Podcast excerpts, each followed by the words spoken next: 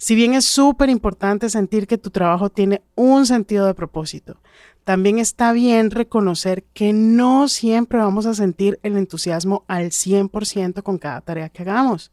Y a veces tu creatividad puede despertar después de las 5 de la tarde. La paradoja más extraña de nuestra época es que mientras el mundo experimenta cambios enormes, son las pequeñas acciones que tomamos las que producen el mayor impacto en nuestras vidas. Esto es The Tiny Action Project, un podcast de María Ibarra, fundadora de The Full Planner, en el que aprenderemos que, por medio de acciones chiquitas pero claves, demostraremos lo muy capaces que somos de ser mejores, de cuidarnos y amarnos más. La verdad es que aquí todos queremos ser más felices y al ser más amables con nosotros mismos, implementando cosas simples pero poderosas, probaremos más de ello diariamente.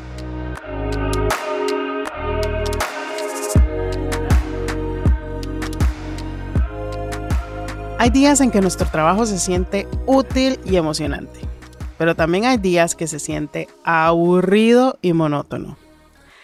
En los días en los que sientes que solo estás haciendo lo mismo una y otra vez, puedes comenzar a sentirte frustrada, fatigado, desmotivado. ¿Sabes cuál es lo peligroso de esto? Que si no haces algo de inmediato, los días y meses corren sintiéndote igual o peor, al punto que comienzas a odiar tu trabajo. Afortunadamente existen algunas estrategias súper simples para revitalizar tu trabajo con propósito y alegría. Te cuento que yo amo lo que hago. Amo mi emprendimiento, amo The Full Planner, etc. Pero existen algunas tareas que realmente no soporto, especialmente las que tienen que ver con contabilidad y finanza. Entonces, este capítulo es para cuando tengas aquellas acciones que te aburren y que piensas que son monótonas. Vamos a hacer algunos o explicarte algunos micropasos fáciles de implementar de inmediato para ayudarte a recomenzar cuando sientes que tu trabajo está súper aburrido. Lo primero es escribir algo que hayas aprendido después de terminar una tarea. Cuando nos enfocamos demasiado en los aspectos de nuestro trabajo que no se sienten gratificantes, nos perdemos en cosas pequeñas pero importantes que aprendemos en el camino. Te repito que no soporto la parte contable y financiera de un emprendimiento o un negocio. Y una de las cosas que comencé a hacer era que después de que hacía eso, que tanto me molestaba, escribí por qué. Y descubrí una cosa. Descubrí que en realidad la tarea completa no me molesta tanto.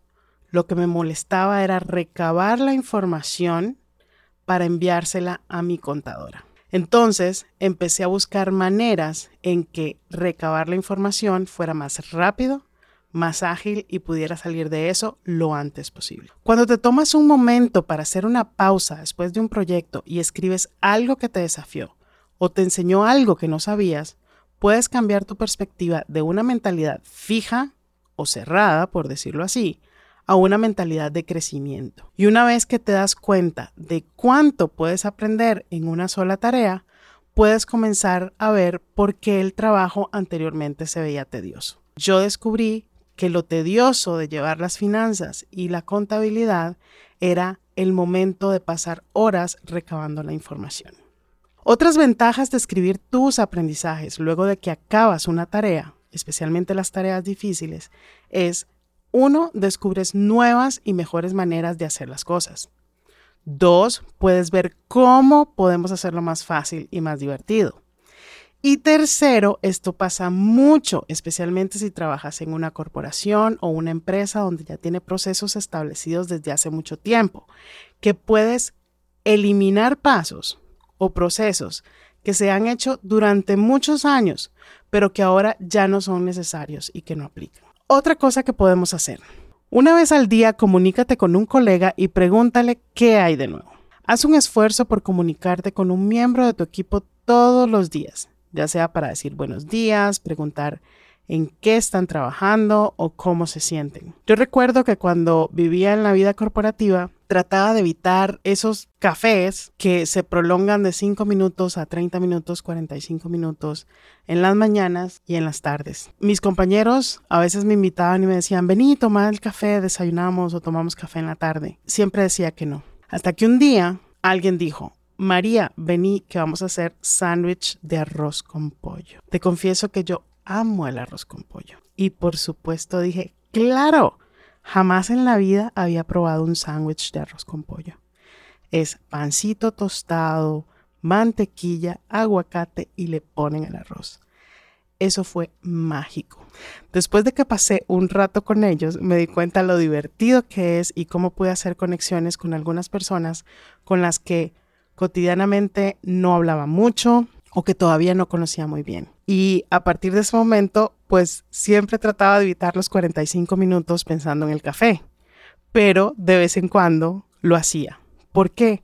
Porque esto permitía que yo me conectara mejor con las personas que tenía a mi alrededor todos los días, porque es un hecho que las personas que están a nuestro alrededor y muchas veces con las que pasamos mucho más tiempo que con nuestra familia son nuestros compañeros de trabajo. Al hacer tiempo en tu lista de tareas pendientes para conectarte con un colega, puedes profundizar tus conexiones, ayudar a animarse unos a otros y sentir un sentido de propósito en las relaciones que has cultivado en tu trabajo. Apreciar a las personas que te rodean dentro de tu trabajo hace que le sumes propósito al mismo. Y el último punto es, encuentra una actividad creativa después de que termines la jornada laboral. Si estás trabajando en un proyecto que no te permite expresar tu creatividad de manera satisfactoria, busca una manera de canalizar tu creatividad después del horario de tu trabajo. Si bien es súper importante sentir que tu trabajo tiene un sentido de propósito, también está bien reconocer que no siempre vamos a sentir el entusiasmo al 100% con cada tarea que hagamos. Y a veces tu creatividad puede despertar después de las 5 de la tarde. Cuando termine la jornada laboral, tómate un tiempo para, no sé, disfrazarte y jugar con tus hijos, preparar una nueva receta para la cena o trabajar en un proyecto de arte que tal vez hayas olvidado hace mucho tiempo. Aprovechar actividades creativas después de horas seguramente te ayudará a regresar a tu escritorio a la mañana siguiente sintiéndote renovado y recargado.